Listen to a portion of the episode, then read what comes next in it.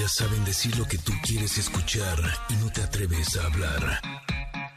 Ingrid y Tamara, en MBS 102.5.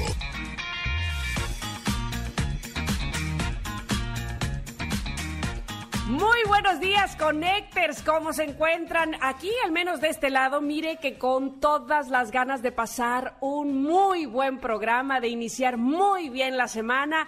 Y les invitamos a que se queden con nosotros. Bueno, hay que arrancar con todo, como saben, pues eh, nuestro país vecino, Estados Unidos, tiene ya presidente electo, Joe Biden, y la vicepresidenta Kamala Harris, la primer mujer en la historia de este país en asumir este cargo. Así es que decidimos que ella será el día de hoy nuestro humano de otro planeta. No se lo pierda. Hey familia, buenos días. Por este lado también todas las cosas bien, con buena actitud. Así es que muchas gracias por comenzar la semana con nosotras. Y el día de hoy nos va a acompañar Amy Pozos. Ella es astróloga. Hace unos días eh, me hizo mi carta astral y por eso quisimos invitarla para que nos diga eh, qué son, cómo influyen en nuestra vida, para qué sirven. Debo decirles que me quedé un poco en shock. Ándale. Y es lunes de nuestro. nue- Como, ¿qué, diremos? Como Hot nuestra- es nuestra- exacto, Hot Monday. Edelmira Cárdenas, nuestra sexóloga, nos va a hablar de la dismitria sexual. Ah, canijo, ¿qué es eso? Bueno, pues cuando tú quieres, pero él no, o viceversa, ¿les ha pasado? Bueno, en un momento conoceremos la solución. Además, es lunes de conocer los resultados y pormenores de la agenda deportiva del fin de semana con nuestro queridísimo amigo Paco Ánimas, que trae el análisis de los 12 calificados a la fiesta grande del fútbol mexicano. Así es que, Connectors, tomen sus lugares porque así iniciamos. Ingrid Tamara. En MBS 102.5.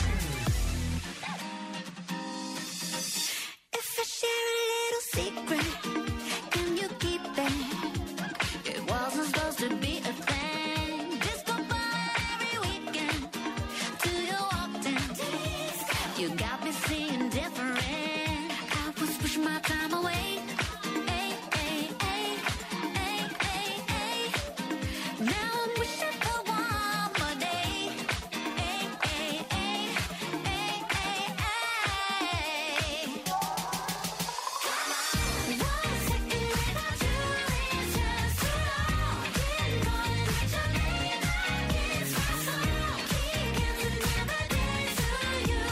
esta canción les esté provocando lo mismo que a mí, que es mover la cabeza, los hombros, la cintura y... eh, eh, eh. Mira, quieras que no, quieras que no, tantito empiezas a bailar y ya te sacudes, como que te activas, como que la sangre dice que, ah, ya despertamos, ah, ya, ya empezó el día, órale pues.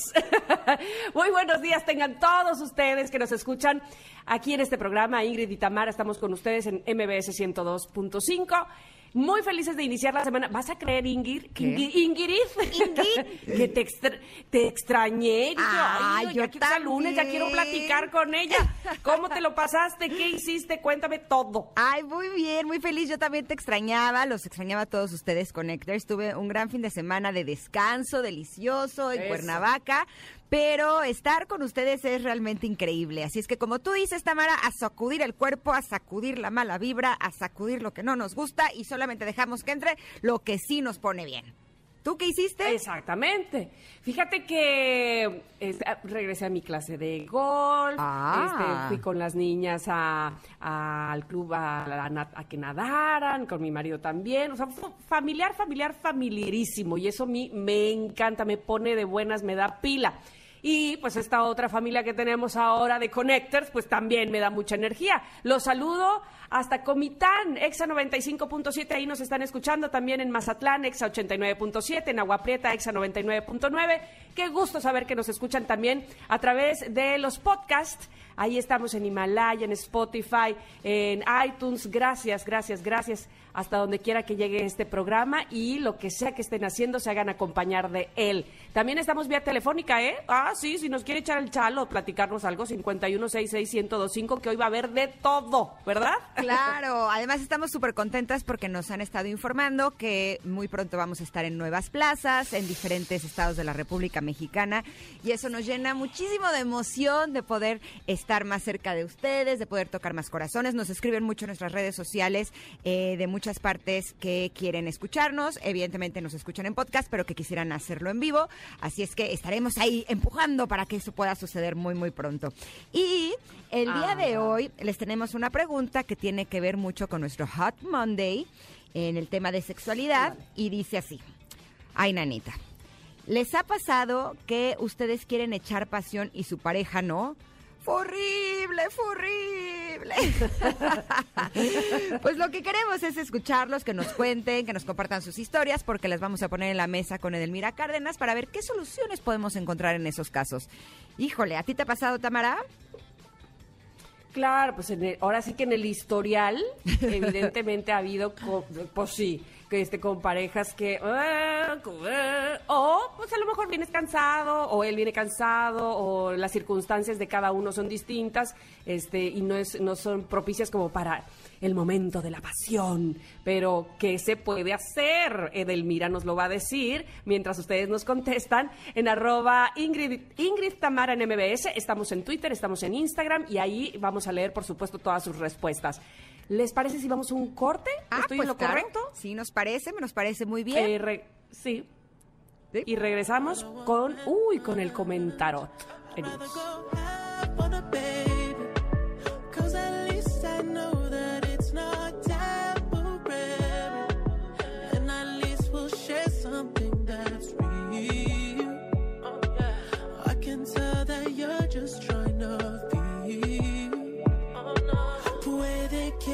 Te haga falta nada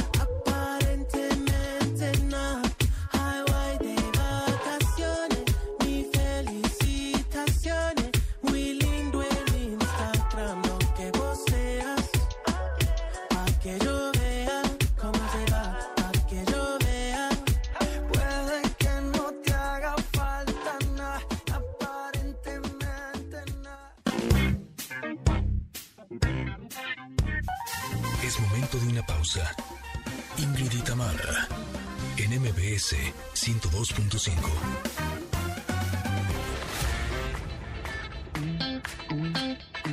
Ingrid y Tamara, en MBS 102.5. Continuamos.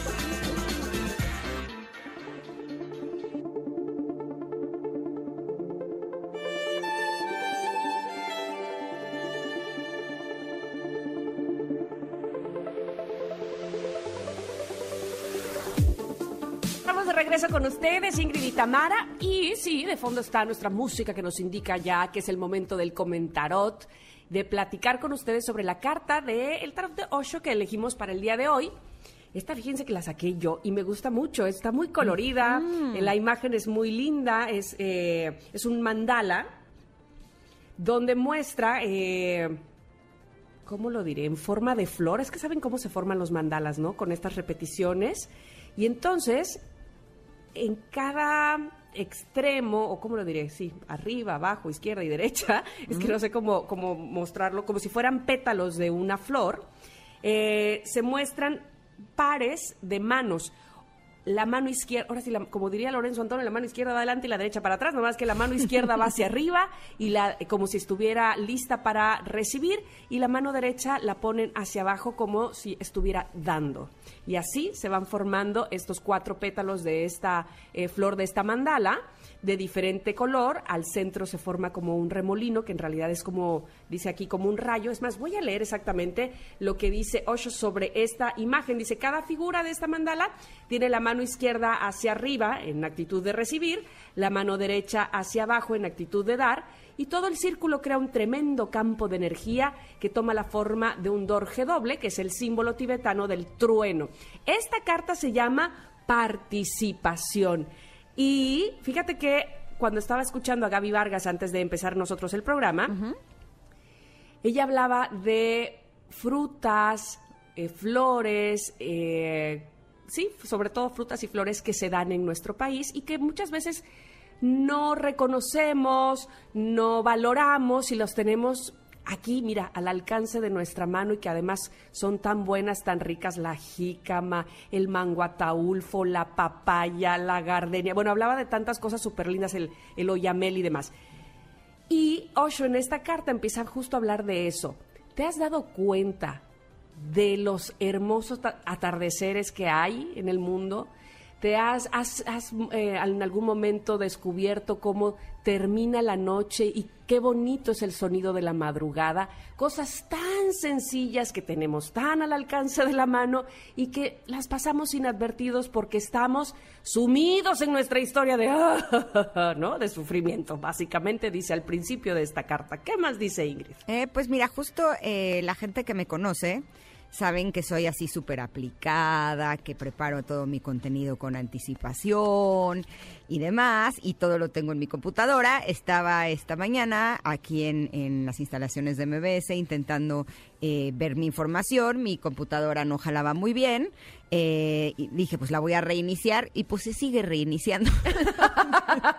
Entonces, mi participación tendrá que ver con pues, lo que me acuerdo, ¿no? De la carta. a mí me llamó mucho la atención dos cosas. Una, eh, esta imagen de que una de las manos está para dar y otra de las manos está para recibir. Y la importancia que tiene en hacer equipo, no solamente con otras personas, sino también con uno. Porque si toda la vida estamos solamente dando, dando, dando, dando, dando y no estamos recibiendo, de alguna manera nos estamos vaciando.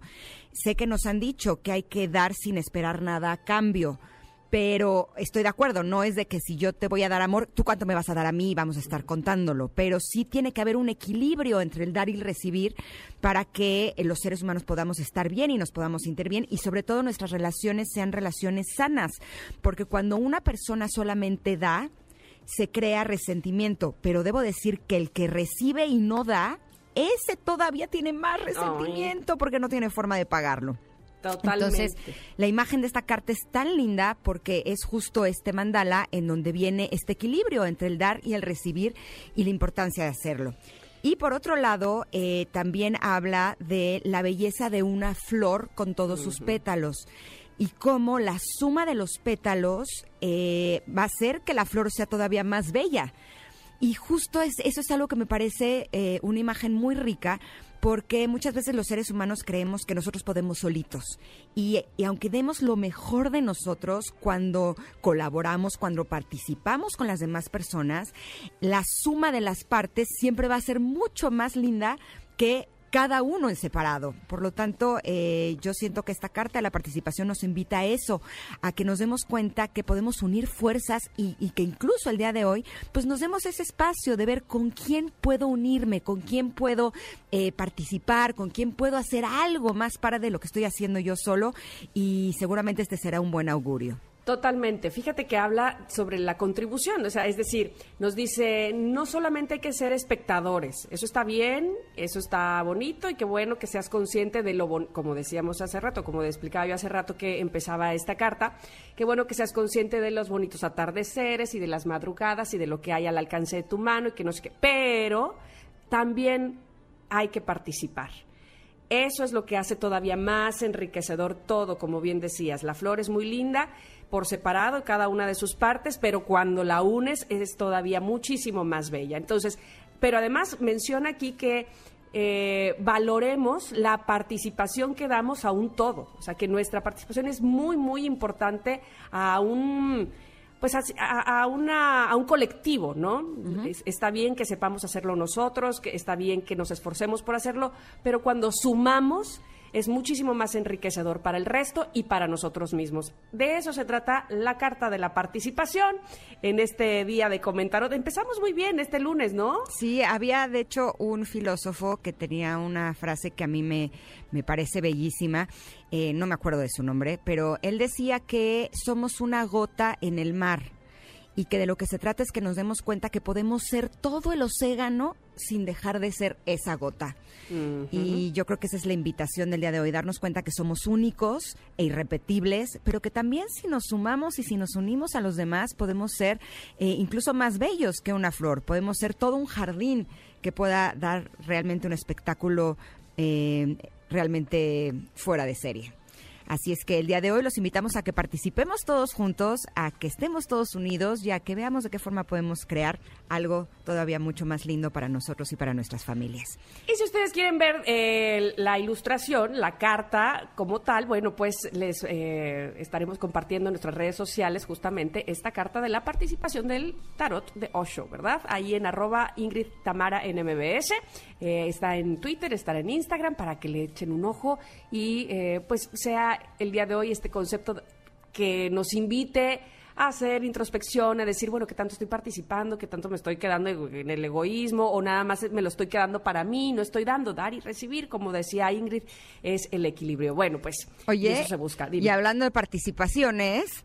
Eh, ¿quiénes serán los que estarán participando? O sea, los 12 calificados a la fiesta grande del fútbol mexicano. Ah, pues lo ¿Quién? vamos a tener dentro de unos minutitos con nuestro querido Paco Ánimas. Por eso Hacer vamos- equipo, mira, buen, buena, Exacto. muy bien, muy bien tu analogía, porque sí, ¿de qué sirve un jugador ahí solillo? No, hay que hacer equipo. Imagínate jugar fútbol tú solo. Así, No, tú te y tú el portero y tú el No. defensa y tú el goleador, gracias. O- a veces Tú el árbitro. eh, ju- cuando eh, Paolo le encanta jugar ping pong y jugamos ping pong con él, pero cuando ya todos estamos cansados, él sube la cancha de ping pong y juega él solo, pero evidentemente nunca va a ser igual de divertido. Así, No. es, que, así es que este día vamos a participar y por eso nos vamos a ir a un corte porque queremos regresar con toda la información deportiva de Paco Ánimas aquí en Ingrid y Tamara por MBS. Regresamos.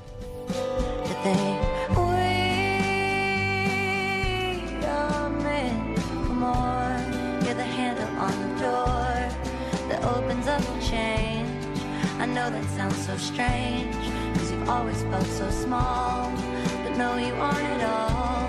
And I hope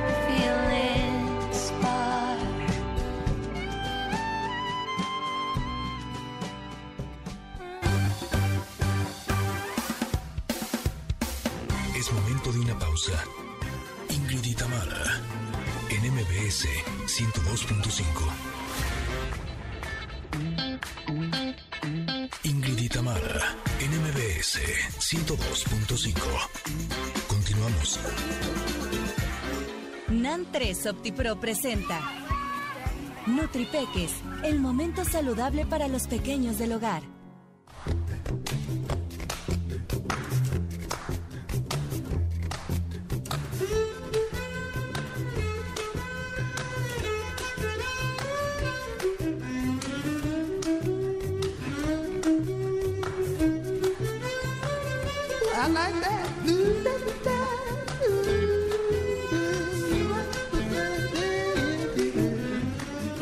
Escuchamos esta cancioncita sabemos que eh, vamos a hablar de cosas que nos interesan porque el bienestar de nuestros peques siempre va a ser un bienestar de toda la familia. Eh, por eso esto es NutriPeques y nos encanta saludar con muchísimo gusto nuevamente a un buen amigo de Ingrid y Tamara. Él es el doctor Guillermo Antonio Argüello Arevalo. Es pediatra con subespecialidad en gastroenterología y nutrición pediátrica porque todavía tenemos muchas dudas con respecto al bienestar digestivo. Buenos días, doctor. ¿Cómo está? Buenos días, Ingrid. Buenos días, Tamara. ¿Cómo están ustedes? Hola. Muy bien. Hola, Qué estamos bueno. muy contentas de que esté con nosotros, doctor, porque sin lugar a dudas, lo que queremos todas las mamás y todos los papás es que nuestros pequeñitos crezcan sanos, crezcan fuertes, que estén bien, que su pancita esté sana y sobre todo es bien importante que pongamos atención en su microbiota. Eh, para que pueda estar bien su sistema inmune y de esa manera puedan ser una gran barrera en contra de virus, bacterias y cualquier otra enfermedad. Eh, hemos estado hablando todo este tiempo de los probióticos, doctor, pero eh, todavía nos quedan algunas dudas con respecto a ellos, porque no sabemos, o sea, eh, tenemos claro que eh, los probióticos son estos microorganismos que alimentan a las bacterias del intestino, las bacterias buenas, eh, que las podemos encontrar, por ejemplo, en la leche materna, pero nos gustaría que nos hablara sobre la importancia de que realmente veamos que nuestros niños estén consumiendo la cantidad adecuada de probióticos. Sí, claro, como dices, las, los probióticos son súper esenciales en, la, en la, la vida de los pequeños, en la vida de todos, de los adultos y de los niños.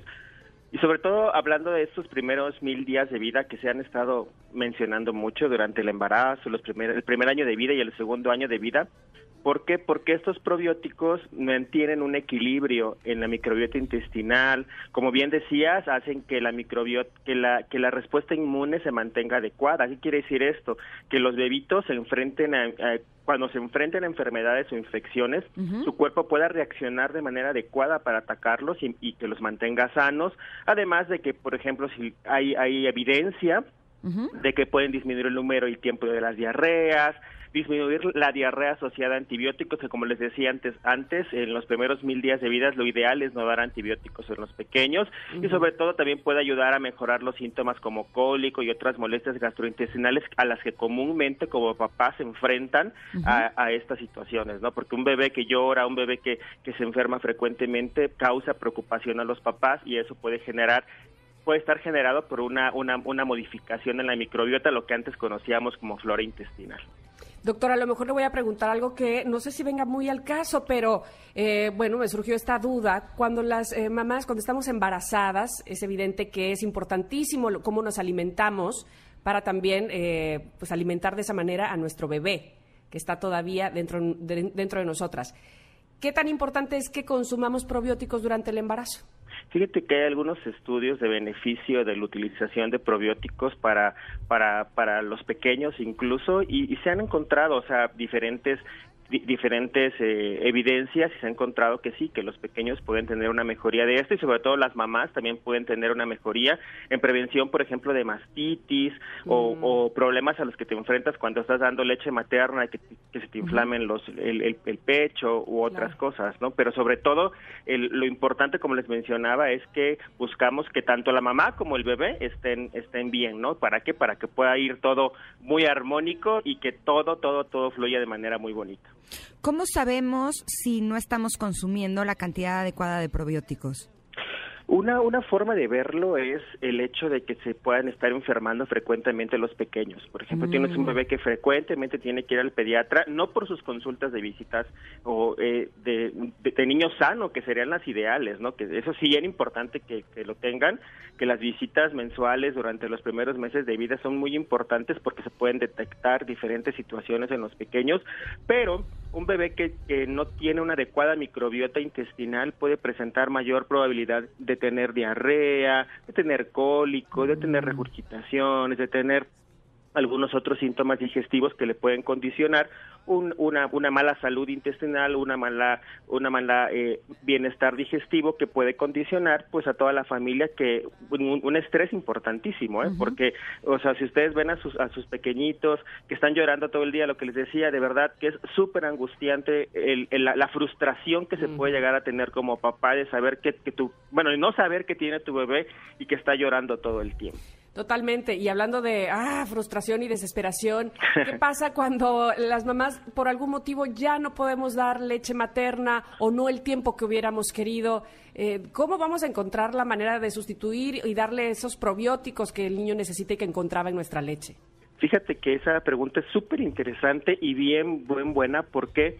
Porque eh, frecuentemente eh, cuando ya no se puede dar lactancia materna o la lactancia materna es mixta, pues sí, un- una fórmula con, perdón, con probióticos pudiera ser una muy buena opción, debido a que eh, en los bebés que se alimentan con fórmula, introducir los eh, o una, una fórmula con probióticos puede ayudar a promover el crecimiento de bacterias buenas en el intestino del bebé y esto compensar el crecimiento de microorganismos eh, que, que, que pueden ayudar a mantener una buena una buena salud intestinal en los pequeños. Lo que les decía previamente también es que la leche materna es la mejor fuente de, de, de, de probióticos, vamos a llamarles así, o de microorganismos que ayudan a que exista una colonización o qué es esto que los que los que los que los que las bacterias y otros microorganismos puedan crecer de manera adecuada en el intestino del bebé y eso ayudarle a tener salud.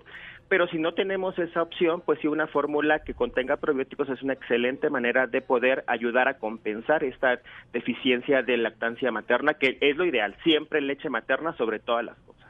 ¿Hay algún otro alimento que contenga probióticos? Pues generalmente, por ejemplo, digamos, el, el yogur tiene probióticos, entonces podíamos consumir el, el- el yogur en los niños más grandecitos, ¿no? Que ya empezaron la lactancia materna. Recordar que la leche entera de vaca no debe ser introducida en, el primer año de vida, incluso yo me podría decir que hasta los dos o tres años de vida, bueno, hasta, hasta los dos años de edad, porque las fórmulas eh, son ideales cuando no se da lactancia materna porque tiene una cantidad adecuada de proteínas, una adecuada cantidad de, de otros macronutrientes que pueden ayudar al bebé a crecer sano. Pero si le es alimentado con leche materna, los primeros dos años de vida son esenciales para continuar esa, esa lactancia materna de los pequeños. Perfecto. Doctor Guillermo Argüello, le agradecemos como siempre su participación, que nos abra nuestra mente y nuestro camino hacia la- llevar esta eh, tarea tan importante que es cuidar de nuestros niños. ¿Dónde lo podemos localizar?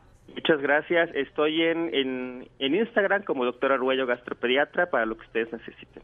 Perfecto. Muchas gracias. Gracias, doctor. Gracias, doctor. Que tengan muy buen día. Igualmente. Ay, qué tranquilidad, ¿verdad? Cuando podemos decir, mira, ya este el niño se siente bien, te está durmiendo tranquilo, su pancita está perfecta.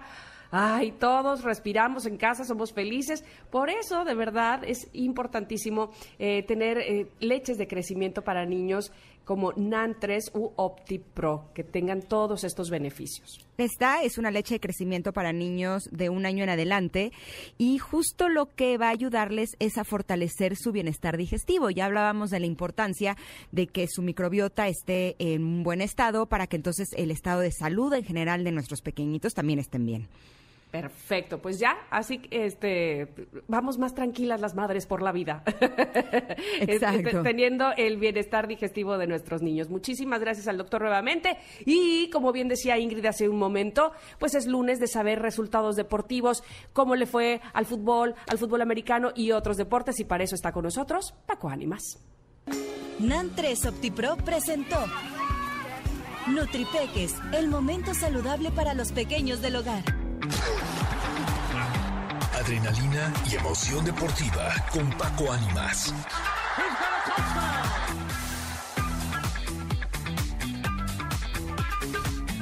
Pues sí, efectivamente ya está con nosotras Paco Ánimas y ya están listos los horarios y días del repechaje, ¿verdad, mi querido Paco? Es correcto, es correcto. Y es que esta jornada, muy buenos días a toda la gente que escucha días. el 102.5. Eh, Este, esta semana se, se jugó la jornada 17 del Campeonato Mexicano y esta definía los lugares de la liguilla. Ya está León como líder general de la competencia. América con su eh, empate logró eh, pues llegar al segundo, al tercer lugar de la tabla. Pumas con el triunfo ante Cruz Azul es el segundo lugar de la tabla general y la máquina se queda en el cuarto. Estos cuatro equipos califican directo a la liguilla.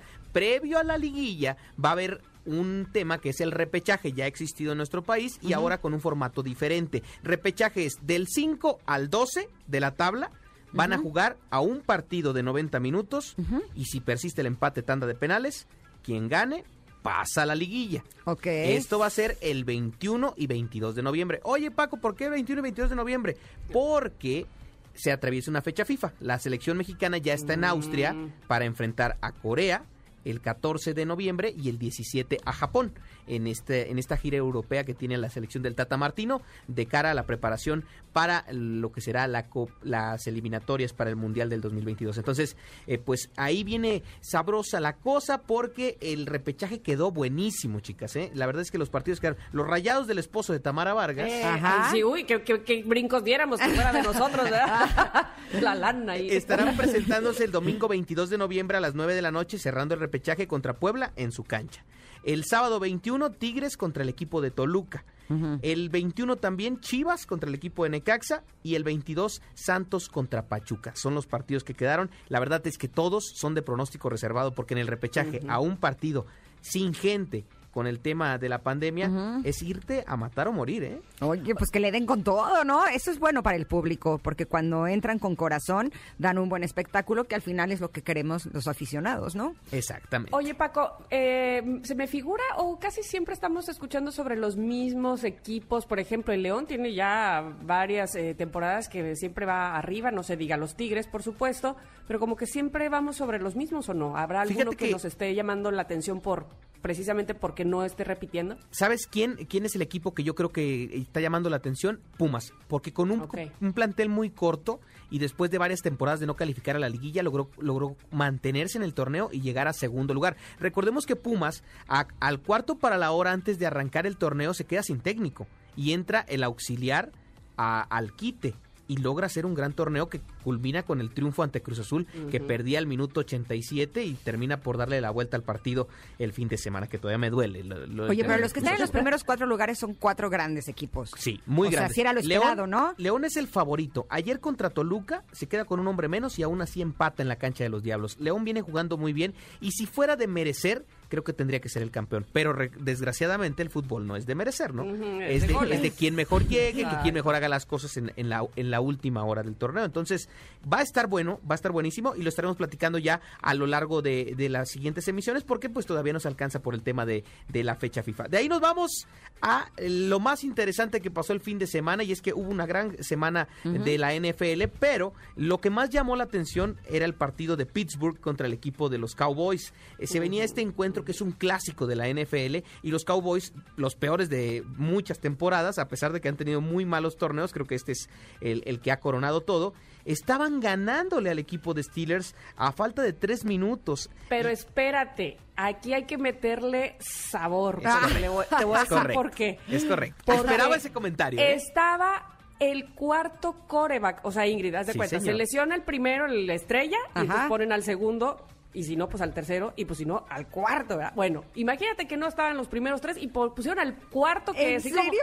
mira, estábamos aquí en la casa, este pobre no ha de saber ni cómo se llaman sus compañeros, o sea, Imagínate que ni, ni en, ni en los entrenamientos lo consideran normalmente, Ni- ¿no? E imagínate, traía la toallita blanca, yo dije, este ni, ni toallita blanca trae, bordada, se la trajo de su casa, o sea, ¿qué onda? Pues no iba ganando el partido y contra Pittsburgh, no, no, no, estaba haciendo la sorpresa ese muchacho, ¿eh? ¡Guau! Parecía de Quedaban- Quedaban tres minutos para romperle lo que terminó siendo, porque, porque Sí. gana Pittsburgh y con esto establece una nueva marca. como O para sea, ¿no le salió? No, no, no, pero al- hasta el final, oye, pero A tres que- minutos del final. Que le den, que le den más chance, porque muy bien. o sea, Ay, no me se- van a no dar ganas de llorar. sí, ¡Qué triste! Y- e inclusive terminan por ser castigos costosos y una intercepción a Garrett Gil- Gilbert eh, eh, en las diagonales fueron lo decisivo en la séptima derrota de los Cowboys esta temporada. Tristemente se han visto eh, pues golpeados por lesiones por, eh, y demás, pero la verdad es que Pittsburgh sobresale por encima de la actuación de este muchacho porque eh, pues llega con un récord de franquicia y de la NFL de ocho triunfos consecutivos. No, y mira, Su el mejor inicio de, de todos Big los Ben, tiempos. O sea, el colmillo del quarterback de Pittsburgh, pues obviamente que sacó el partido después de que... y- pero, pero era una cosa impresionante como este 24-19, ¿eh? muchachito... Oye, el- este, pero el coreback no. número uno estaba lesionado y el dos y el tres no fueron. Así de, de, hoy, me, hoy me, me tomo el día. No, no, entre, entre lesiones y tema de COVID eh, se ha visto muy Exacto. afectado Cowboys. Entonces, eh, pues, a- además de que viene de problemas desde que estaba Tony Romo y bueno, ha, ha sido una serie de, de- Historia. de, de tragedias en- entre los vaqueros de Dallas. Y bueno, termina por ser esta situación 24-19, un buen partido por la emoción que le, le imprimieron Sí. estos, estos chicos Muy y el récord de franquicia de Pittsburgh de 8-0. Y bueno, ya para cerrar con la información deportiva, mexicanos en Europa, previo al viaje con la selección mexicana, Raúl Alonso Jiménez se fue en blanco en el partido que los Wolves pierden ante el Leicester City y el Chucky Lozano se lució con una tremenda asistencia en el partido del El Napoli Chucky ante el equipo de Bolonia. ¿Eh? Míralo. El Chucky. Ese, le, ese le sale a Ingrid. Esa- no creo quién se la haya enseñado. No, creo saber. Eh, un- eh, Paolo, ¿no? Obi. No, pues cómo no. Definitivamente. Pues chicas, es lo que Oye, tenemos ¿no en hay la posibilidad de algún otro mexicano que esté en negociaciones para, para jugar en Europa o algo sí, así? Sí, hay, hay algunos mexicanos eh, que están en la atmósfera de los equipos europeos. Se habla de Córdoba, el jugador del América, que podría llegar para la siguiente campaña al Betis. Se habla de José Juan Macías, que también eh, ha tenido una baja de juego con Chivas, pero que podría también salir de la institución para ir a Europa. Y se menciona también de Charlie Rodríguez, el contención de los Rayados del Monterrey, que podría emigrar para el siguiente torneo Europa. Lo estaremos platicando si se dan las cosas. Por lo Pues pronto el Betis mencionarles sí también. necesita reforzarse porque el Barça los acaba de aplastar. Y mira que el Barça no está en su mejor etapa. Necesita No, que juegue también guardado y que juegue el Aines. Tienen 26 minutos en lo que va del torneo. Entre los dos. ¿En serio? Entonces, Oye, ya que ¿nuestro le dé chance Chicharito? Pellegrini. Chicharito volvió al gol en la semana anterior, regresó al gol después de junio que no anotaba, logra hacer gol y bueno, estará, esperemos que logren estar en los playoffs, Eh, se ve difícil para el Galaxy, los que sí ya lo lograron es el Inter de Miami de Don David Beckham, Ajá. esos sí están en los playoffs y ahí está el mexicano Rodolfo Pizarro y está también el Pipita Higuaín, que es la bomba de la MLS, Bien, pues esperemos, vamos, a- vamos a prender velitas. para que llegue el Chicharito también, ¿no? Exacto. Gracias, Muchísimas chicas, por el espacio. Gracias, Paco. Te encontramos en arroba Paco Anima, ¿cierto? Ahí me encuentran en Facebook, Twitter e. Instagram, ¿eh? Perfecto, nos vemos el próximo lunes. Hasta el próximo lunes, Que gracias. tengas buena semana. Y nosotros nos vamos a ir a un corte porque Ingrid y Tamara está embarazada de información. ¿Qué? Regresamos. Ay, mi marido así se, se fue para atrás. All eyes on us. All eyes on us. See the boys in the club. They watching us. They watching us. They watching us. Es momento de una pausa. Ingrid y Tamara, en MBS 102.5. Ingrid y Tamara, en MBS 102.5. Continuamos. Ingrid y Tamara, en Conexión Retro.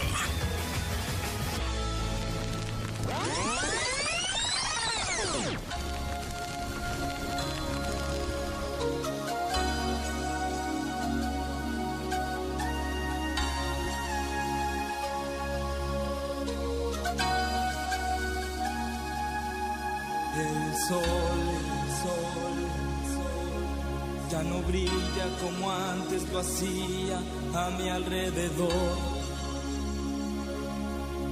¿Qué razón pudo darme si todo en lo nuestro era perfección? Me dedicaba a quererla y cuidarla y así me corresponde.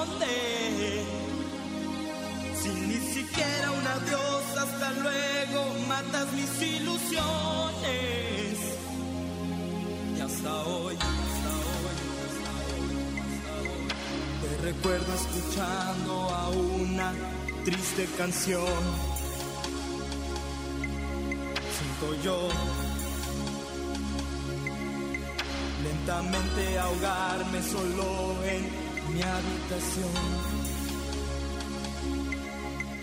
Día con día camino en las calles sin una esperanza. Imaginando, pensando si tú todavía me recuerdas. ¿Qué recuerdo? Estoy haciendo el pasito. No, no, no, del disco Timbiriche 8 y 9 se desprende este que fue uno de los sencillos más exitosos de este de esta agrupación mexicana, Tú y yo somos uno mismo, que para ellos como grupo marcaba yo creo que una, un cambio justamente a quizá la adultez. En mi caso sí debo de decir que sí marcaba un cambio total de la infancia a la pubertad, pero con todo. este era tenía yo 11 años y me acuerdo perfectamente que ya suspiraba yo por un amigo. Y entonces tú y yo somos uno mismo, por supuesto que venía el caso, aunque ni venía el caso, ¿verdad? pero bueno, eh, en esta doble eh, en este doble álbum que vamos a, a analizar y a comentar, sobre todo, más que analizar, a comentar el día de hoy. eh, pues era una cosa rara que vinieran dos discos, Ingrid, ¿no? Mm, Pero ay, para los fans será mucha felicidad. No, por porque supuesto. vamos a casi tener todo más música. exitoso. Sí, no, porque además eh, hay que recordar que en esa época no había plataformas para escuchar música, no estaban, no teníamos este catálogo tan gigantesco. Eh, de oferta de música. Entonces, cuando te regalaban un disco, pues te echabas tus 10 cancioncitas una y otra vez, una y otra vez y una y otra vez. El hecho de que estos eran dos, tenías más canciones y eso lo agradecíamos muchísimo. Ahora, este fue el primer álbum en donde Edith Márquez grabó con el grupo, después de que había salido Mariana Garza. Y es en el último en el que estaban Alex Bauer, Eduardo Capetillo y Talía. eh, porque ellos salieron del grupo en 1989 para enfocarse en sus proyectos como solistas. Y con este disco eh, recibieron disco de platino, que en ese entonces era por 500 mil copias en México. Esto de los discos de oro y platino ha ido cambiando con el tiempo. Sí, bueno, cada vez se va reduciendo más. Sí, sí, sí, sí. Porque cada vez se venden menos discos, eh, cada vez es más el, el uso que le damos en las plataformas digitales. Pero este fue un gran disco. Se desprendieron Totalmente. muchos sencillos extraordinarios, ¿no? Pero muchos, totalmente. Y ahí estaba Diego Schwenning, que evidentemente es el que canta esta canción, con sus pantalones de MC Hammer, eh, o, de- o pañaleros, como usted quiera llamarle. Paulina Rubio, Edith Márquez, ya decías, Eduardo Capetillo, Alex Talía y, por supuesto, Eric Rubín. Pero con nosotras.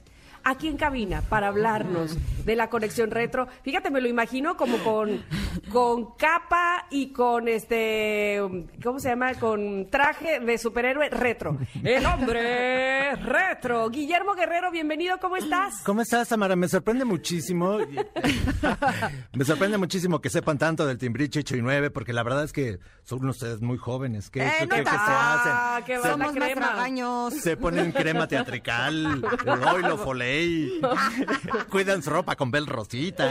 ¿Qué es lo que Este- hacen ustedes? Eh, les contamos que Memo es todo un retro a todo lo que da. Debo decir que llegó aquí a la cabina con múltiples discos y me hizo transportarme a aquellos años de 1988 donde Pero efectivamente... LPs, así. Exacto, este LPs. disco doble eran dos discos dobles, Sí, literales, sí, ¿no?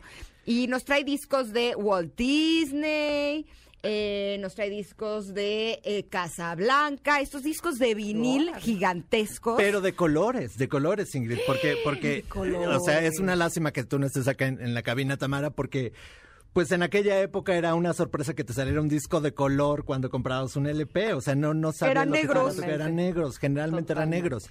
Y ahorita aquí está Ingrid, tiene la suerte de ver una, una gran colección de discos de colores, hay amarillos, verdes, Rojos. rojos, me naranjas, del de azules. Enrique y Ana, era rojo, yo lo tenía. Aquí hay uno que es tornas, o sea, como de multicolor. Multicolor. No, no, no, bueno. Y tenemos, por, por ejemplo, también por aquí le traje el de Disney. ¿Tú te acuerdas el de Disney? Aquel que, pues, igual antes pues, no podíamos ver películas y tampoco teníamos como una videocasetera. Bueno, antes de las beta. Entonces poníamos el disco y en el disco venía la, la narración del, del, del cuento. No había ni Netflix, ni, YouTube, ni nada de eso, aunque mis hijos se traumen. Pero entonces te regalaban un disco y si era transportarte un mundo. Porque no sé cómo era, o sea, no sé cómo era en tu casa, Ingrid, pero por ejemplo en mi casa había una gran consola, una gran consola que era de mi abuelo que no se podía mover nunca porque era una cosa súper pesadísima y entonces ahí guardaba todos los LPs. Ay, pues tú qué afortunado. En mi casa había un tocadiscos normalito con su agujita y así. Igual, igual en la mía, pero debo decir que, uff, para conseguir esa no, no fue fácil.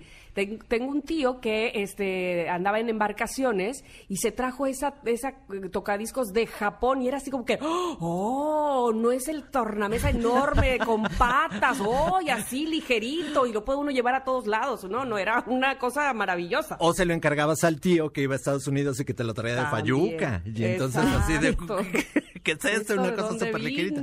Porque aquí eran muy caros y muy pesados. Oye, ahora estos son discos grandotes, pero yo me acuerdo que también había unos discos que eran como más chiquitos. Las más chiquitas. Ah, cierto, de 45, ¿no? De 45, casi todos eran negros porque, er- o sea, era muy raro que tuviéramos estos discos de colores. El, el color negro viene del carbón que le echaban al, al- al vinilo, pues, para que resistiera más. Entonces, estos de colores se rompían muy fácil, era, solamente estaba coloreada, col- coloreado el material, y por eso casi todos eran negros. Y ahorita se me cayó uno, casi me da algo. Dije, no.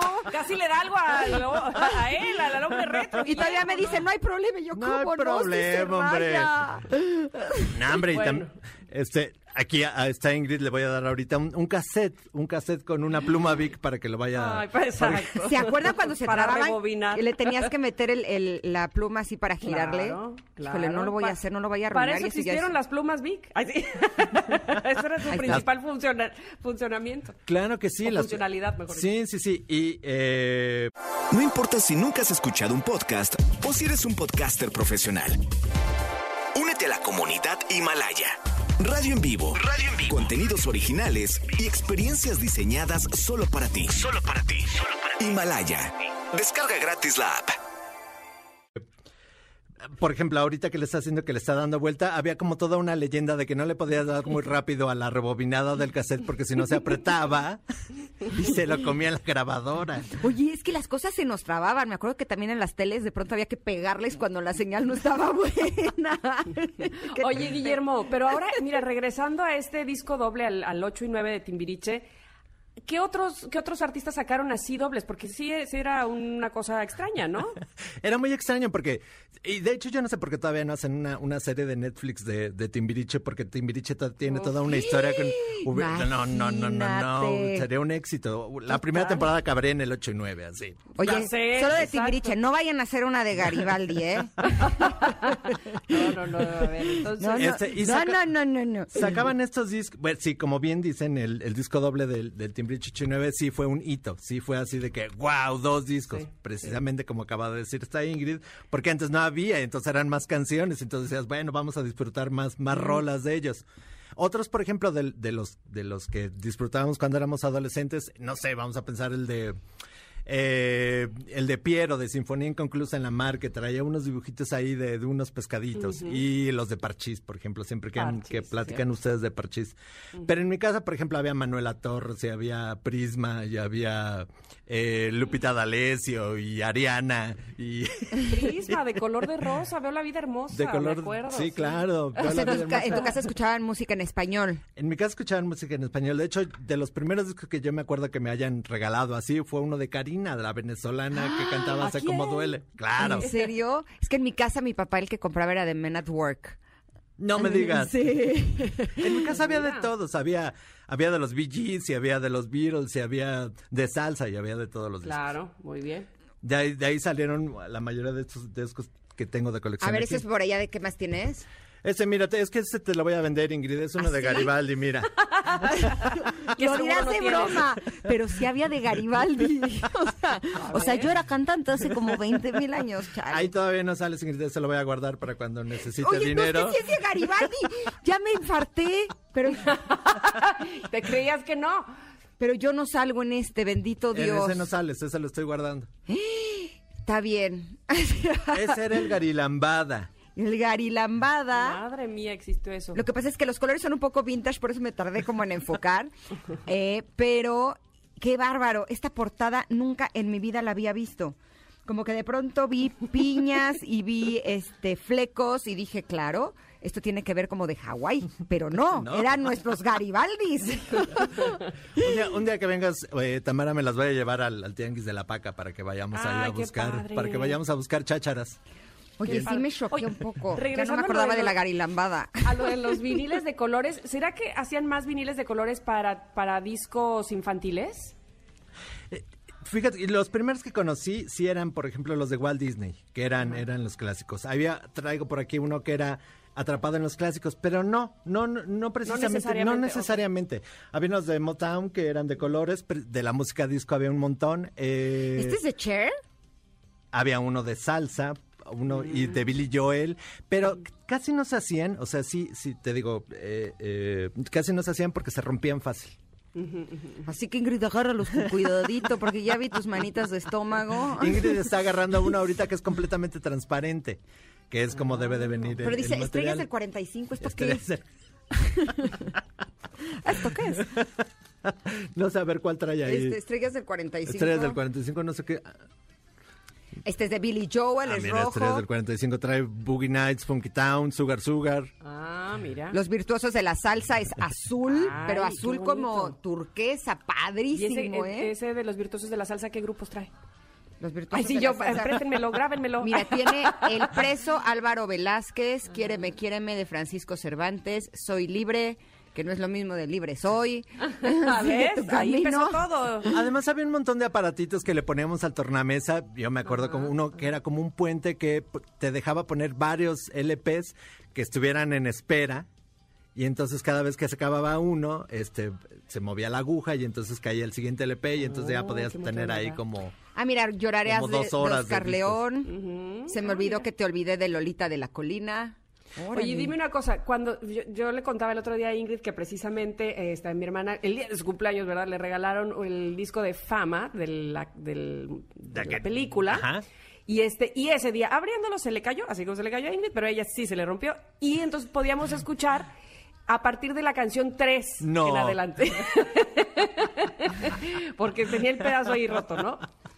Pues un día les traigo más cosas, este, chicas, para que para que recuerden. O me pueden comprar esto, barabara, barabara, Ingrid, si quieres te lo puedes llevar. Llévelo, llévelo, llévelo. Llévelo, llévelo. Oye, y nada más aquí algo importante, porque tenemos a Memo, que es experto en retro, pero también tenemos en cabina a nuestro experto en, eh, en cosas contemporáneas, o sea, de ahora, y me está diciendo Emiliano que ahora ya se dan también discos de oro y platino, pero por medio de streams.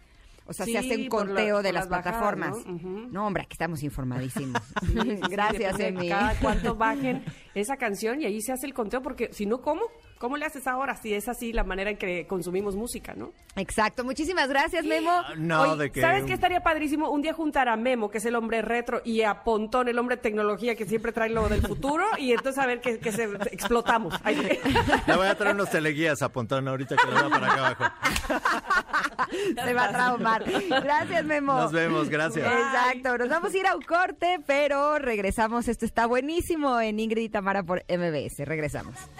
Te veo llegar, es más difícil de controlar esta angustia ah, ah, ah, que me rompe. Oh, oh, oh. Noches pasan y sigo igual, ya no aguanto más escuchar a mi Es momento de una pausa. Ingrid y en MBS 102.5. Ingrid y Tamara, en MBS 102.5. Continuamos.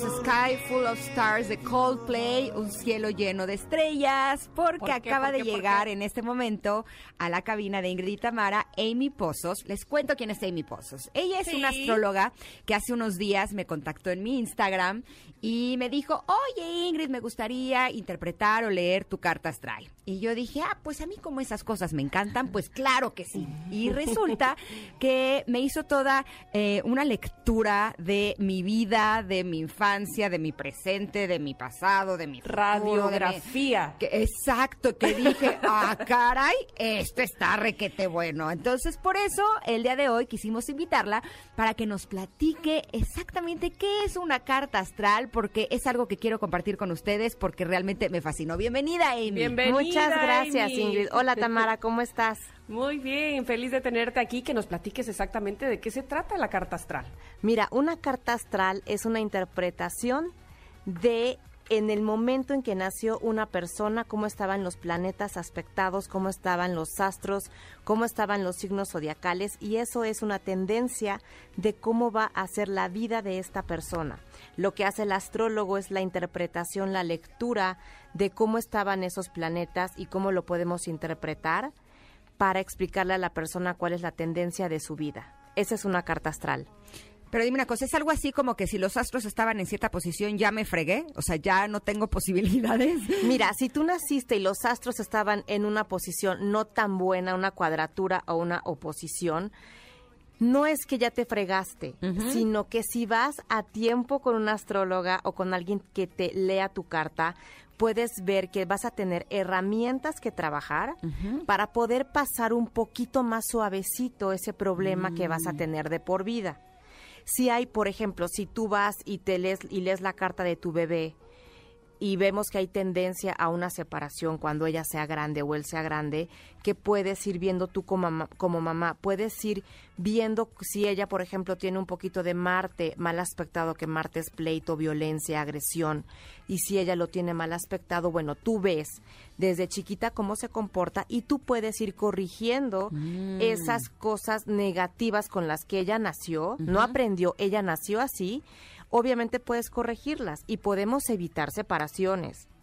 Así se puede evitar muchas cosas. Es una tendencia de vida y obviamente no hay vida perfecta, siempre vamos a tener que trabajar por algo, para eso venimos a esta vida para ser mejores personas. Entonces, el objetivo de la carta es hacerte una mejor persona y ya venimos, yo siempre digo, no es que así no es que así nos hicieron, así venimos. El universo te dijo, tienes esta es tu carta natal y tienes una misión de vida y vienes a esta vida a cumplirla. ¿Qué pasa si no, bueno, quien no cree en las reencarnaciones, pero quien sí crea, viene más viene más complicado después. Mm. O sea, esa misma prueba más dura, más difícil, con o sea, más si no trabas. aprendemos, regresa con más fuerza. Si no aprendemos en el año, la misión de nuestro año, que ese es un retorno solar, viene más fuerte y más difícil la prueba, más Mm. dolorosa. Oye, oye, Amy, y evidentemente habrá personas que nacieron el mismo día, el mismo año, el mismo mes, a la misma hora, y no sé, probablemente en la misma ciudad. Entonces, tenemos como una carta astral igualita. Como el caso de los gemelos, por ejemplo, gemelos idénticos, cuates. Sí son idénticas, pero la interpretación es diferente. Ahí en ese caso, yo siempre prefiero, le- cuando son gemelos que ya me han tocado, los entrevisto y obviamente hay cosas que, les aco- que le acomodan más a uno que a otro. Entonces nos enfocamos más bien cuáles son las cosas que le acomodan más a uno y trabajo sobre él y las cosas que le acomodan al otro. Sí es la misma carta, pero la interpretación es diferente. Ahí, ahí cuenta mucho la intuición del astrólogo. Ok, ahora dime una cosa, porque sí conocemos a personas que dices, es que no es posible que todo le sale mal, ¿no? Que le pasan cosas súper fuertes, hay como tragedias en su familia. Y vemos por otro lado a personas que parecería que la vida como que le, la están llevando como muy fácil, como que no tienen grandes desafíos. ¿Eso tendría que ver con su mapa, con esta carta astral, con ese momento en el que nacieron? Sí, todo, o sea, esta es una tendencia de vida, porque me preguntan, oye, pero yo quiero, bueno, el destino no lo podemos cambiar. Ahora sí que cada quien es arquitecto de su propio destino. Y yo siempre digo, no vamos a cambiar tu destino, vamos a hacer que tu vida, mientras estés en el cuerpo de Ingrid Coronado y en esta tierra, la pases más ligera, la pases más suave. Vas a tener broncas, igual y eh, pasas un problema y lo pasas mejor porque ya entendiste, va a surgir otro problema. Pero en cuanto, en cuanto tú te armas de herramientas, puedes hacer la vida más fácil. Y si hay gente que le cuesta cambiar, por ejemplo, una persona que le cuesta un cambio y le dices, oye, por aquí no es, por aquí no es, por aquí no es, pero la persona necia, bueno, pues le viene más duro. Te, les pongo un ejemplo, porque siempre lo pongo. Hay una persona que tiene a Júpiter en la casa 7, que es la casa del matrimonio, o sea, Júpiter es el mm, planeta más benévolo. En donde esté Júpiter es donde vas a tener buena suerte, en cualquiera de las casas. Esta persona la tiene en la casa del matrimonio. O sea, si es hombre, tiene mucha suerte con las mujeres, va a tener mujer, no pongamos si está feo o guapo, no importa, él va a tener suerte con las mujeres. Pero tiene a Plutón en la casa 1, o sea, es una, es una persona súper autodestructiva. Y su Plutón está en oposición con su Júpiter y le va mal. Pero le dices, oye, mira, hay herramientas, tienes que ir con una terapeuta, esa autodestrucción la puedes ocupar, esa energía negativa la puedes ocupar de otra forma. Hoy la persona ya tiene más edad, le está costando más trabajo y cada mujer que llega a su vida, él la patea. Claro. ¿Sabes? O sea, pero él todavía no acepta eso, que tiene que hacer un cambio. En cuanto él haga un cambio, en cuanto a esa autodestrucción, que es una energía negativa, la ocupes positivamente, puedes llegar a casarte y ser feliz y te- estar en paz. Pero si no lo sabes, estás actuando inconscientemente Exacto. esa mala posición que tenían los astros cuando tú naciste. Exacto. Hay, ahora, hay gente que lo sabe y no le importa. Le es más difícil el cambio. Plutón en casa 1 es una persona súper autodestru- autodestructiva, cuadrada. Si le, o sea, si le cuesta eso, él va a seguir así. Pero sí me ha tocado que hay gente que ha ido conmigo a una lectura y te dice, híjole, es que la misión de vida está muy complicada. Y si me quedo como estoy, bueno, ahí es el libre albedrío. Ok. Claro. Así de, bueno, si tú quieres y viene más duro y más duro, pues adelante. Lo mejor es trabajar. Si no quieres ir con un terapeuta, bueno, hay libros, hay podcasts, hay muchísimas, ya hay muchas herramientas que nos dan que no necesitamos ir a un terapeuta, pero el objetivo es ser mejor persona. Oye, me- me- se me ocurre a mí en este momento, así escuchándote, que cualquier persona que pudiera tener entonces esta, este carta, su carta astral o la de sus hijos o qué sé yo, es como cuando te dicen, no vengo con manual, este es nuestro manual. Exacto. Entonces, cualquier cosa que de personalidad, de carácter y demás, voy a mi carta astral y digo, claro, entonces empiezo a hacer conciencia de, es que mira, que, que el planeta está en la casa, yo no sé leerla, evidentemente, como puedes darte cuenta, pero sí encontrar una razón de ser por la cual tengo que trabajar ciertos aspectos de mi personalidad. ¿Estoy así? ¿Bien? Totalmente de acuerdo. Y yo lo digo mucho, sobre todo a las nuevas mamás. Yo no soy mamá y no estoy en ese, en ese ambiente, pero es súper importante acordarte, anotar a la hora en que nació tu bebé. Porque es una gran herramienta que le puedes ofrecer después a ese bebé cuando tenga 6, 7 años y tú como mamá te puedes evitar muchísimas broncas. Por ejemplo, te peleas con él por matemáticas, física y química y el chavito es artístico.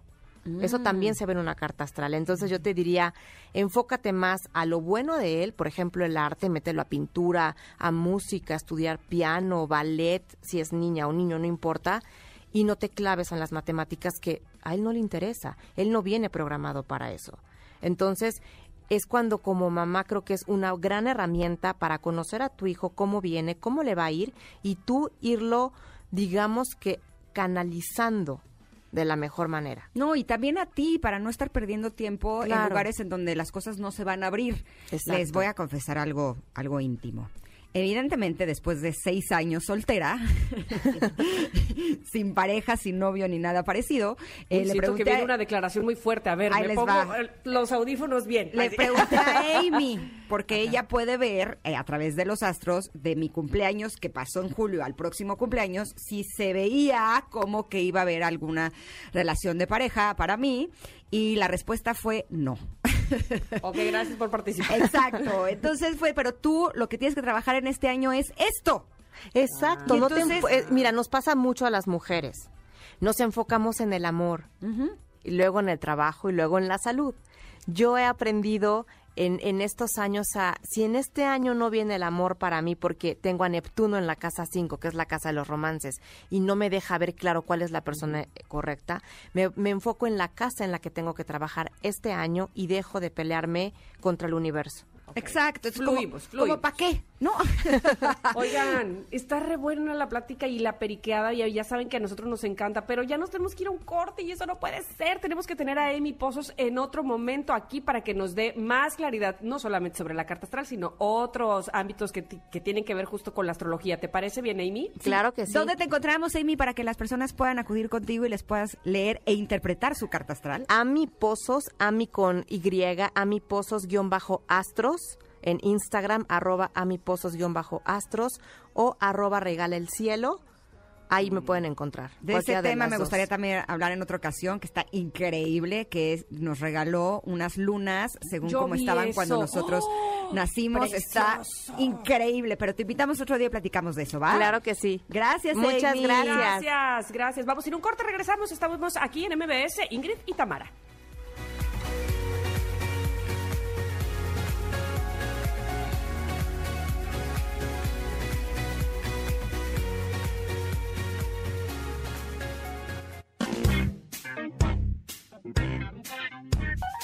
Es momento de una pausa. Ingrid y Tamara, en MBS 102.5.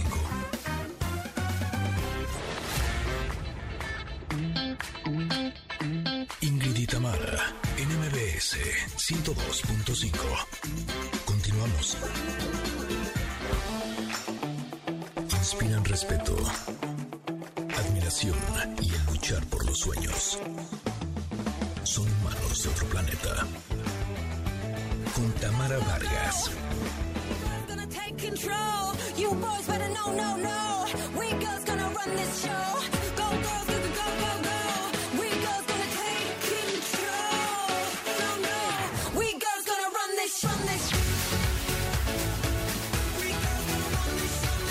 Regreso estamos, Ingrid y Tamara en MBS, qué bueno que se quedaron con nosotros. Y bueno, después de una semana de elecciones, la semana pasada en los Estados Unidos, finalmente se ha reconocido que el ganador ha sido Joe Biden. Y efectivamente mucha gente está muy contenta por, esta, por este resultado. Pero pareciera que más gente se pone más contenta cuando les, eh, les menciona o recuerdan eh, que Kamala Harris es o será más bien la vicepresidenta una vez que Joe Biden tome la presidencia de ese país, ¿verdad Ingrid? Ay, ya no supe si estabas ahí. Sí, sí, sí, aquí estoy, te estoy escuchando. Bueno, y entonces por eso nos dimos a la tarea de saber exactamente quién es Kamala Harris o dar un, un recorrido por su vasta trayectoria política que bárbara.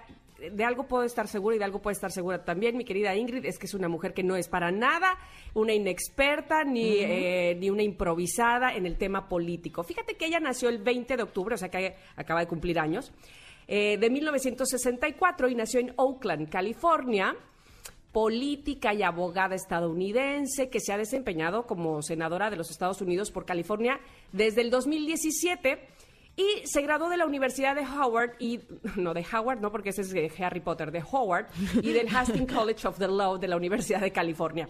En 2003 eh, Kamala Harris fue elegida fiscal del Distrito de San Francisco y ganó la elección como fiscal general de California en 2010 y la reeligieron en 2014. Esta mujer ha ocupado, sí, puestos muy importantes, pero no solamente eso, es que digamos que ha roto con parámetros porque se ha convertido en la segunda mujer afroamericana, en la primer mujer surasiática americana en servir en el Senado de los Estados Unidos. Ha abogado por la reforma del sistema de salud. Mira, eh, me puse a investigar qué, qué es lo que, cuáles son las, las verdaderas intenciones de Kamala. ¿A qué le está tirando? Y entonces, fíjate que ella ha abogado mucho por la reforma del sistema de salud en su país, por la legalización federal del cannabis, eh, pero también por un camino hacia la, hacia la ciudadanía para los inmigrantes indocumentados y la ley DREAM. Ella Todo lo muy- contrario de Trump. pues mira, mira, precisamente. Pero además, ella está muy interesada en, en- en estos jóvenes, eh, los Dreamers, llamados así, ¿verdad? Porque ella cree que eh, se les debe apoyar con escuela, con estudios, con becas. Y no solamente eso, sino que además, si ellos demuestran ser buenos estudiantes, evidentemente se les, que se les tiene que dar la ciudadanía.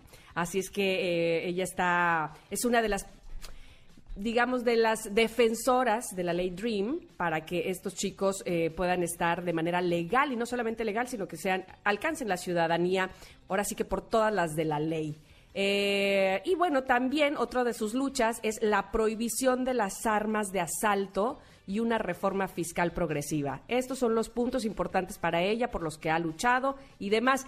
Pero a mí siempre me gusta, y creo que aquí lo he dejado muy este, en claro, el desde agarró y dijo. ¿De dónde vienen las personas, el origen, cómo está su familia? A ver tú de dónde vienes, ¿verdad? Y no leo cartas astrales, nada más me entero del chisme, nada más voy buscando, pues justamente quién es, quién es esta persona. Y es bien interesante saber que quiénes son los padres de Kamala Harris, porque de ahí yo creo que surge el interés por todos los migrantes. Ahí te voy.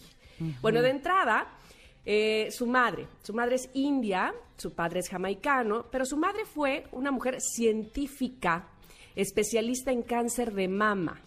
Y ella emigró a los Estados Unidos en 1960, se llamó Shamayala Gopalan.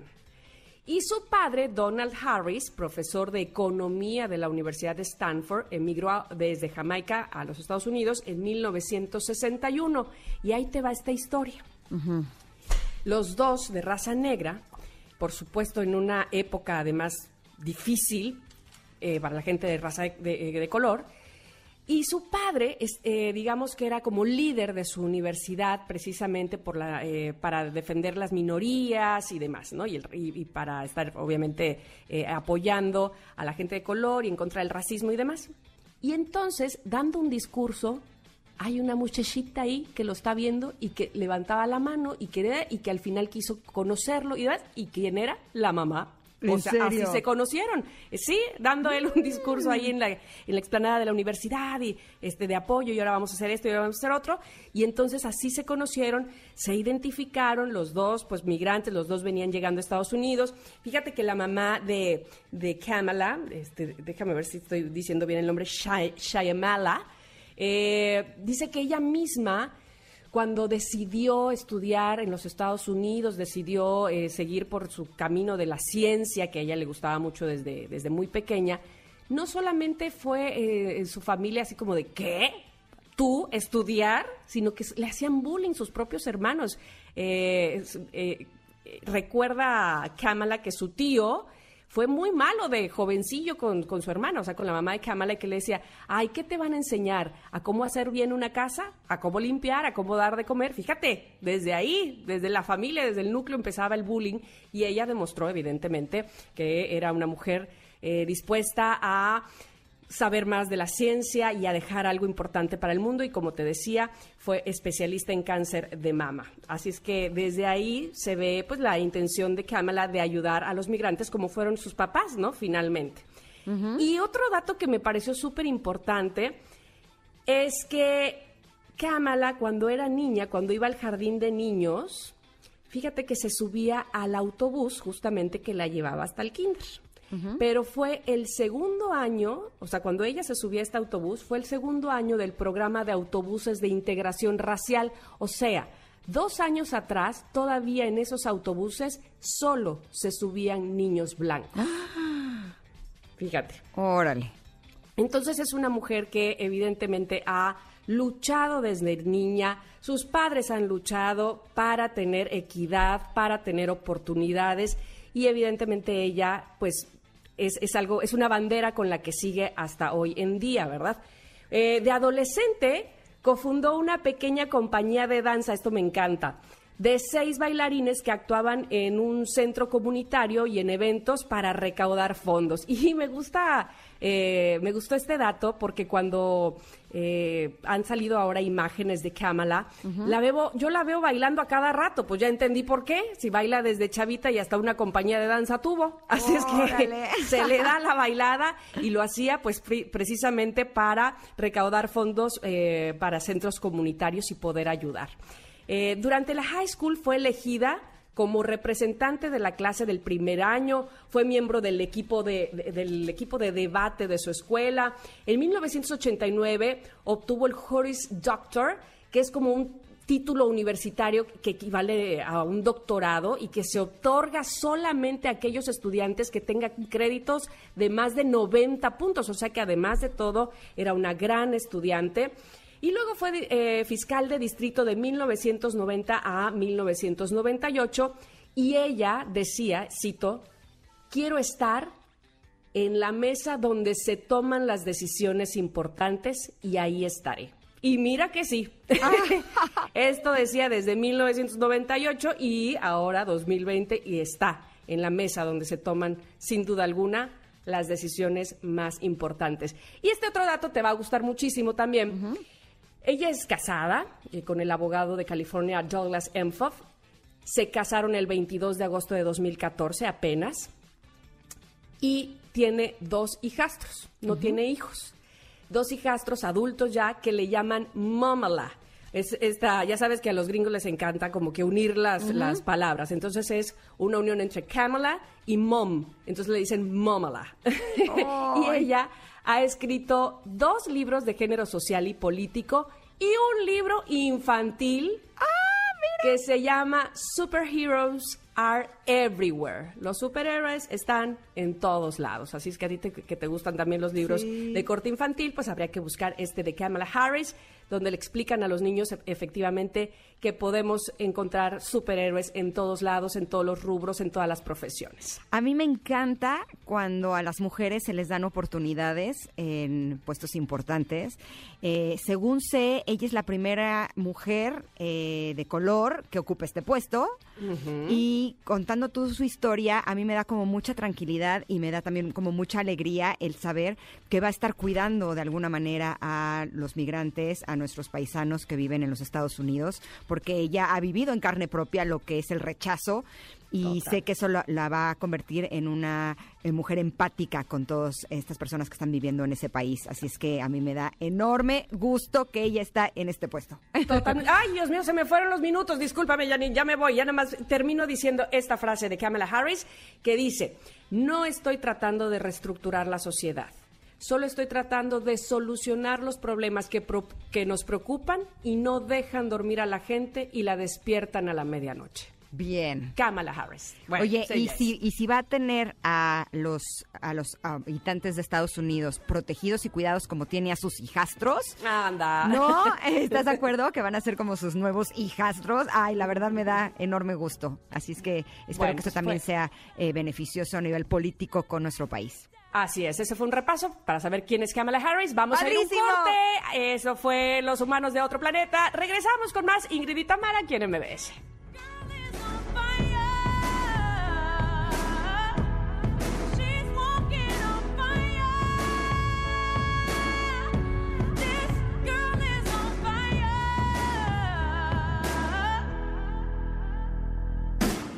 Looks like a girl, but she's a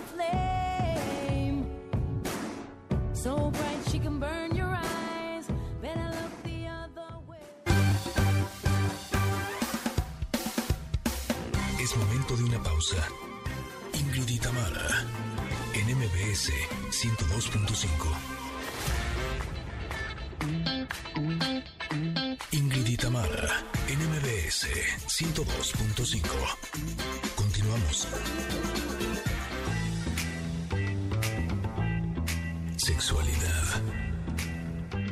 Placer no culposo. Edelmira Cárdenas. Come de mí, come de mi carne. Cuando escuchamos esa música sabemos que el Hot Monday ya está aquí. Llegó. La extrañábamos muchísimo, pero está de regreso. Edelmira Cárdenas, buenos días, ¿cómo estás? Ay, mis queridas amigas, diría buenos días, alegría. Buenos días, Exacto. señor Sol. Estamos con la actitud. Empecemos la semana con buena actitud, con buena energía, pero con muchas ganas para cumplir algunos detalles en esta vida. Exacto, Nada pero de- justo... Nada de disritmias sexuales, ¿verdad? Exacto. Nada de disritmias, amigas. Así es, diríamos ansina mismo. La disritmia sexa- sexual es la causa de muchísimos problemas en la pareja y obviamente pues la comunicación es el elemento indispensable para para este tipo de situaciones y de circunstancias. ¿Por qué? Por cuan- porque cuando tú quieres, el otro no tiene ganas. Oh, o ves. cuando te estás muriendo por una sesión maratónica de sexo, vamos, pum, pum, y arribotota, y la otra persona, pues nomás de, accede un rapidín, buenas tardes, buenas noches, hasta mañana, va, cuando me tapas o cuando termines me tapas, y obviamente esta, eh, eh, eh, esta frecuencia eh, en la situación de cama o de sexualidad no coinciden, eso genera totalmente una presión en la pareja. Entonces, disritmia es cuando no tenemos el ritmo sexual suficiente como para eh, sentir que hay un buen vínculo íntimo, cuando no hay una muy buena comunicación o simplemente la situación se va complicando. Obviamente, obviamente, cuando el deseo o la, o la necesidad coinciden, pues todo fluye y ahí es donde aparecen los fuegos artificiales, queridas amigas. Ahora,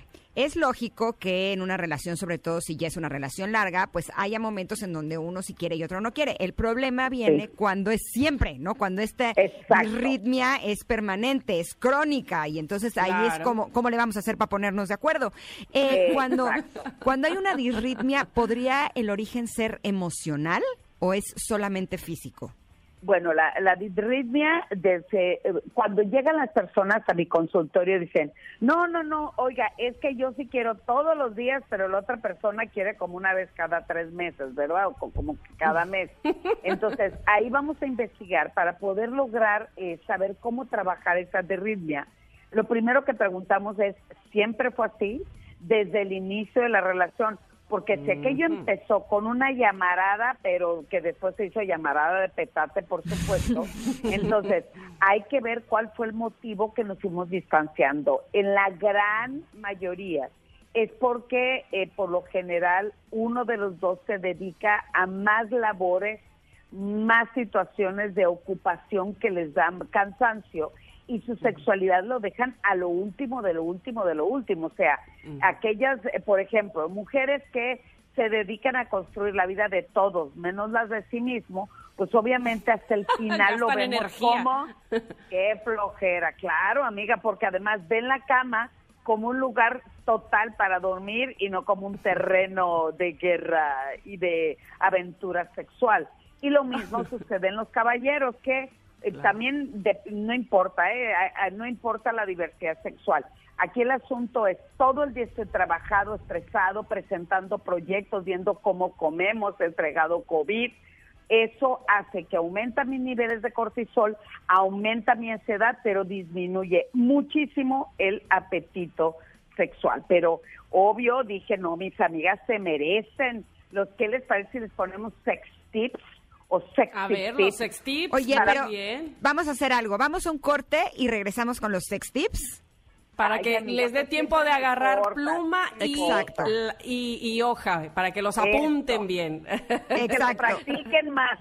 Exacto, entonces vamos y regresamos. Somos Ingrid y Tamara y estamos en MBS y regresamos con los sex tips de Edelmira para no tener disritmia sexual.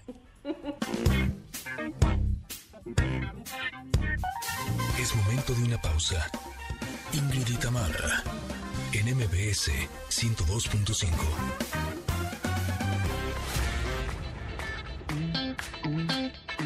Ingrid y Tamara, en MBS 102.5. Continuamos.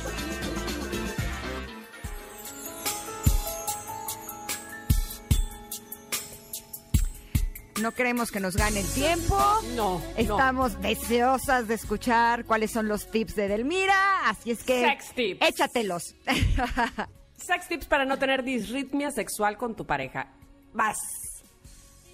Edelmira, Ah, no- que no, no cuenta el choro mareador. Aquí lo que cuenta es la comunicación real y efectiva. Eso. O sea, hay que decirle al otro lo que nos pasa con amor y empezar a quitar todos esos fantasmas que provoca el silencio, porque nos educan para guardar silencio, para no expresar lo que realmente queremos. Entonces, aquí el chiste como primero es hay que decir las cosas bien, bonito, correcto y perfecto. Lo segundo, hay que promover el equilibrio, o sea, ni tanto, ni tampoco, ni mucho que quema tanto, ni, ni tanto que no lo alumbre. El equilibrio es, a ver, mi vida, a ti te dan ganas cada tres meses y a mí casi todos los días, pues hay que aprender a ceder. La clave aquí, hay que aprender a ceder. El otro es despertar el deseo, o sea, abrirse al, fue- a- al juego, al cachondeo, al erotismo. Hay que potencializar las sensaciones. A ver, te doy un besito, te pongo un hielito, te echo una velita caliente, te doy un masaje en los pies. O sea, pero además despertar el deseo, mándense mensajes, no sean gachos, Exacto. buenos días, ¿cómo están? Qué bonita, qué guapo, qué bonito te queda ese pantalón, obviamente. Y el último, pues hay que equilibrar mucho la parte de la buena vida, hay que mejorar el humor, el deseo de compartir juntos, hay que reírse. Yo sé que mi querida Ingrid le entra duro al humor y me encanta que se carcajee, pero Tamara me encanta su tono de voz, esa manera de seducir, así de, hola mi rey, ¿cómo estás? Buenos días. Ya mira, ya se están riendo, ya le hicimos. Ya me acordé. Ay, sí. Oye, yo sé que cada pareja tiene sus propios ritmos, ¿no? Sí, Eh, sí, y es sí. como si bailas en pareja rock and roll y uno trae un ritmo de tango, pues evidentemente se estarían pisando y esto no estaría Sí. agradable para ninguno de los dos.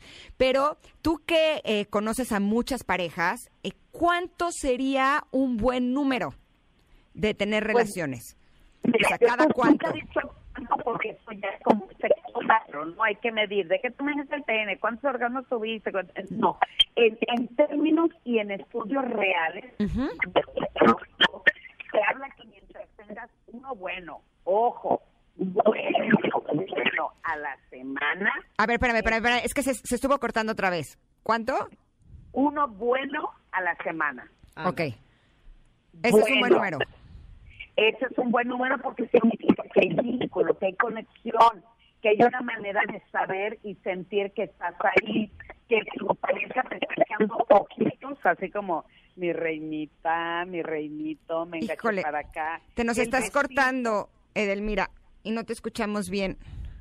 Ahí estoy bien. Ahí, Ahí, ahí, ahí. ahí, ahí estoy bien. Entonces, el deseo o el intercambio de, de, tiempos que alimentan mucho esta relación cuenta más en el día a día, o sea, mi vida, te quiero, dale un besito, ponle la, la copita, sírvele la comida, dale una mordidita en el cuello. Esos, ese tipo de situaciones hace que me siento adherida a mi pareja, que se construye el vínculo, que me hace sentir, obviamente, que estamos construyendo una relación de pareja, porque muchos confunden que el hecho de compartir la comida, compartir los quehaceres de la casa, pues, está bien, pero ¿qué me das como carnita para sentir que estás ahí para mí y yo para ti?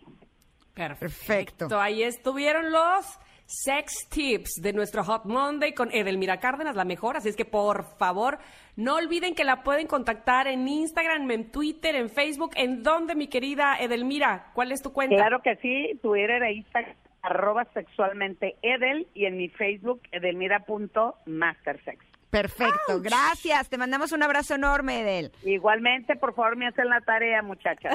como, como debe ser. Muchas gracias. Gracias. Y a ustedes, Bye. Connectors, muchas gracias por habernos acompañado este día. Les mandamos un abrazo enorme. Deseamos que pasen un día fenomenal y los vamos a estar esperando mañana a la misma hora y en el mismo canal. Así mismo es. Aquí los esperamos en el 102.5 de MBS. Gracias a todos. Gracias, Ingrid. Gracias, producción. Tamara. Hasta Gracias, mañana. equipo. Se quedan con Pontón y la tecnología que está buenísimo. Chao. Bueno, bye.